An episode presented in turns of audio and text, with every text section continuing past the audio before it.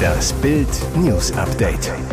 Es ist Samstag, der 9. September und das sind die Bild meldungen Tatverdächtiger im Teenageralter festgenommen. Junge 14 tot auf Schulgelände gefunden. Polizei geht von Tötungsdelikt aus.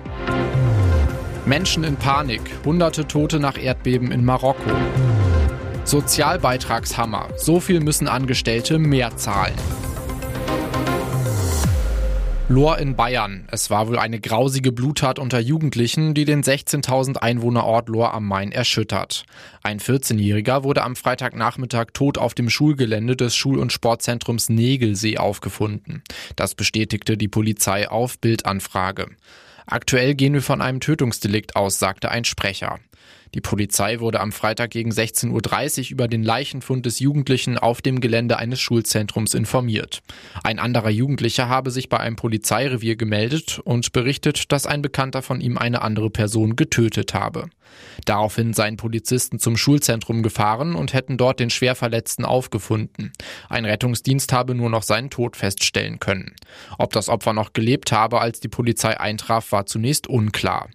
Gegen 18 Uhr wurde ein Tatverdächtiger, laut Polizei ebenfalls im jugendlichen Alter, am Wohnort festgenommen. Dieser soll am Samstag einem Ermittlungsrichter zur Prüfung einer möglichen Untersuchungshaft vorgeführt werden, so der Sprecher weiter. Die Polizei wisse inzwischen von drei Personen, die dabei gewesen seien, sagte der Polizeisprecher. Dass Opfer und Täter Schüler des Schulzentrums seien, könne er nicht bestätigen. Beide stammten aus dem Landkreis Main-Spessart. Plötzlich geriet die Erde in Marokko in Bewegung. Bei einem schweren Erdbeben sind mindestens 632 Menschen ums Leben gekommen. Mindestens 329 weitere Personen sind den Angaben nach verletzt worden. Die US-Erdbebenwarte USGS teilte mit, das Beben habe eine Stärke von 6,8 gehabt und sich in einer Tiefe von 18,5 Kilometern, gut 70 Kilometer südwestlich von Marrakesch und 60 Kilometer nordöstlich der Stadt Taroudon ereignet. Das Epizentrum habe im Atlasgebirge gelegen. Laut Augenzeugenberichten löste das Erdbeben in Marrakesch, Agadir und anderen Städten bei Bewohnern Panik aus. Marokkaner posteten Videos, auf denen zu Schutz zerfallene Gebäude und beschädigte Teile der berühmten Roten Mauern zu sehen sind, die die Altstadt von Marrakesch umgeben, ein UNESCO-Weltkulturerbe. Andere Videos zeigen schreiende Menschen, die Restaurants in der Stadt verließen. Das Beben sei in einem Umkreis von 400 Kilometern zu spüren gewesen, berichtet die marokkanische Nachrichtenagentur MAP. Es sei das erste Mal seit einem Jahrhundert, dass ein derart starkes Erdbeben in Marokko registriert worden sei. Bundeskanzler Olaf Scholz drückte sein Mitgefühl aus. Das sind schlimme Nachrichten aus Marokko, erklärte der SPD-Politiker am Samstagmorgen auf der Plattform X früher Twitter. In diesen schweren Stunden sind unsere Gedanken bei den Opfern des verheerenden Erdbebens. Unser Mitgefühl gilt allen Betroffenen dieser Naturkatastrophe. Renten, Arbeitslosen und Krankenversicherung werden teurer, besonders für Besserverdiener. Der zuständige Arbeitsminister Hubertus Heil macht Tempo, will den Sozialbeitragshammer schon am 11. Oktober vom Bundeskabinett auf den Weg bringen lassen. Aber der Hammer trifft vor allem die Besserverdienenden. Das Wirtschaftsinstitut ZEW Mannheim hat für das Handelsblatt errechnet, was das konkret bedeutet. Es liegt ein Plus von 0,2 Prozentpunkten auf den Zusatzbeitrag von derzeit 1,6 Prozent bei den Krankenpflege- und Rentenversicherungsbeiträgen zugrunde. Wer brutto mehr als 7.500 Euro im Monat, heißt 90.000 Euro im Jahr verdient, der muss künftig 614,10 Euro im Jahr mehr abdrücken als bisher. Grund für die starken Anstiege ist der Anstieg der Beitragsbemessungsgrenzen. Der wird jedes Jahr neu festgelegt und steigt mit den Löhnen. Weil die 2023 so stark gestiegen sind, wegen Inflation und hohen Tarifabschlüssen, wirkt sich das diesmal besonders auf die Sozialbeiträge aus. Konkret sollen in der gesetzlichen Renten- und Arbeitslosenversicherung die Beiträge bis zu einem Beitrag von im Westen 7.550 Euro pro Monat und im Osten 7.450 Euro fällig werden, wie aus einem Verordnungsentwurf des Bundesarbeitsministeriums hervorgeht. Die Beitragsbemessungsgrenze für die gesetzliche Kranken- und Pflegeversicherung soll zum 1. Januar auf bundeseinheitlich 5.175 Euro pro Monat steigen. Bisher lag sie bei 4.987 Euro.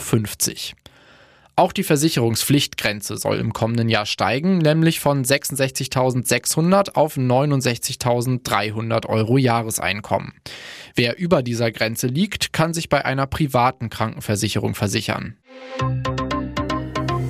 Und jetzt weitere wichtige Meldungen des Tages vom Bild Newsdesk. Heizgesetz beschlossen. Das müssen Mieter und Eigentümer jetzt wissen.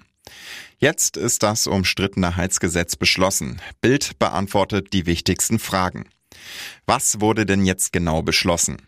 Neu eingebaute Heizungen sollen künftig zu mindestens 65 Prozent mit erneuerbaren Energien betrieben werden.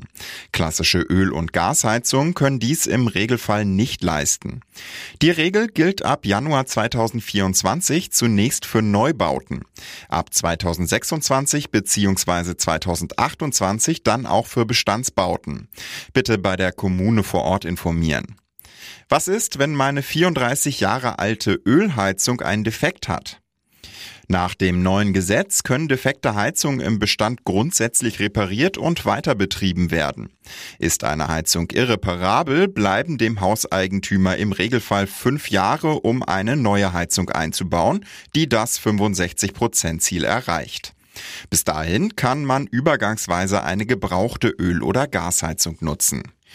Wie sieht die finanzielle Förderung aus? Hausbesitzer werden beim Umrüsten auf eine klimafreundlichere Heizung mit 30 Prozent der Kosten unterstützt. Wer im Eigenheim wohnt, soll bis 2028 noch 20 Prozent Geschwindigkeitsbonus kriegen, der sich danach alle zwei Jahre um drei Prozentpunkte reduziert. Wer über weniger als 40.000 Euro Bruttohaushaltseinkommen verfügt, soll weitere 30 Prozent Förderung bekommen. Insgesamt ist die Förderung bei 70 Prozent sowie einer maximalen Fördersumme gedeckelt. Wie werden Mieter geschützt? Vermieter können die Kosten der Mieterhöhung umlegen. Die Möglichkeit wird begrenzt auf 10 Prozent der Kosten. Die Miete darf um maximal 50 Cent pro Quadratmeter steigen, bei größeren Modernisierungen auch um 3 Euro. Sommerfest in Hessen statt Bundestag. Feser schwänzt schon wieder. Bundesinnenministerin Nancy Faeser lässt wichtige Termine in Berlin sausen und macht stattdessen Wahlkampf in Hessen. Dort wird am 8. Oktober der neue Landtag gewählt und sie ist Spitzenkandidatin der SPD. In der Bundeshauptstadt ist sie allerdings wegen ihrer Amtsführung als Ministerin mächtig unter Druck. Der ehemalige Cyberabwehrchef Arne Schönbohm erhebt schwere Mobbing-Vorwürfe. Der Fall wird in Sondersitzung des Innenausschusses aufgeklärt. Ohne Feser. Sie fehlte am Dienstag und gab gesundheitliche Gründe an. Tatsächlich gab sie der DPA in Wiesbaden ein Wahlkampfinterview. Am Donnerstag ließ sie eine weitere Sondersitzung um 7.30 Uhr sausen, schickte eine Staatssekretärin. Wegen der wichtigen Haushaltsberatung war sie aber später im Bundestag. Doch am Freitag schien sie das schon nicht mehr zu interessieren. Sie fehlte auf der Regierungsbank, ließ sich kurzfristig aus familiären Gründen und mit der Bitte um Verständnis für die heutige Plenarsitzung entschuldigen. Bild erfuhr aber, tatsächlich war sie auf dem Sommerfest des Deutschen Gewerkschaftsbundes Hessen-Thüringen in Frankfurt am Main. Gewerkschaft ist für Nancy Faeser wie Familie. Schauspieler wirkt im Video abgemagert. Fans in Sorge um Till Schweiger. Deutlich abgemagert, mit tiefen Linien im Gesicht und erschöpft wirkendem Blick. So zeigte sich Schauspieler Till Schweiger am Freitagabend in einem Video auf Instagram. Zum ersten Mal seit Monaten richtet sich der Filmstar damit direkt an seine Fans. Seit Anfang Mai heftige Vorwürfe gegen Schweiger laut geworden waren, hatte der 59-Jährige nur selten etwas gepostet. In dem Reel wirbt der 59-Jährige für die Invictus Games, die heute in Düsseldorf von ihrem Schirmherrn Prince Harry eröffnet werden. Doch was Tills Fans viel mehr umtreibt als die Invictus Games, ist die Frage, ob es ihrem Idol gut geht. Denn tatsächlich wirkt Schweiger geschwächt. So schreibt ein User, du hast abgenommen, das gefällt mir nicht. Ein anderer kommentiert, Till, du siehst leider kränklich aus. Ich hoffe, es geht dir bald wieder besser. Andere wiederum finden die Nachfragen so gar nicht angebracht. Unterirdisch alle Kommentare hier, die sich mit Tills Optik befassen, auch wenn sie sich in Sorge tarnen. Aber das sind wohl diese Zeiten, in denen Form vor Inhalt geht. Warum er nur noch Bankdrücker ist. Die Wahrheit über Bayernstar de Licht. Dass dieser Bayernstar zu Beginn der neuen Saison nur Bankdrücker ist, hätte wohl keiner gedacht. 67 Millionen Mann Matthijs de Licht war in der vergangenen Saison mit der Last-Minute-Meisterschaft der unumstrittene Abwehrboss. In 38 seiner möglichen 44 Pflichtspiele stand der Holländer in der Bayern-Startelf. Jetzt ist alles anders. De Licht ist beim deutschen Rekordmeister plötzlich Bankdrücker. Im Juni zog sich der Abwehrstar bei der Nationalmannschaft eine Wadenverletzung zu.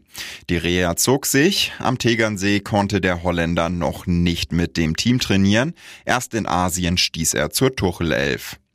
Zum Auftakt stand Licht beim Supercup gegen Leipzig, sogar in der Startelf, musste aber nach einer schwachen ersten Hälfte für Kim runter.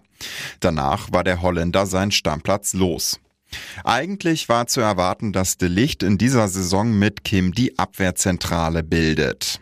Bisher hat sich aber Upamecano dort neben der Korea-Kante festgespielt. Noch nimmt De Licht die Situation relativ locker, macht keinen Stunk. Man sieht den Holländer immer noch lachend. Übrigens, auch bei Oranje spielen andere. Beim 3 zu 0 gegen Griechenland wurde der Verteidiger nur für fünf Minuten eingewechselt.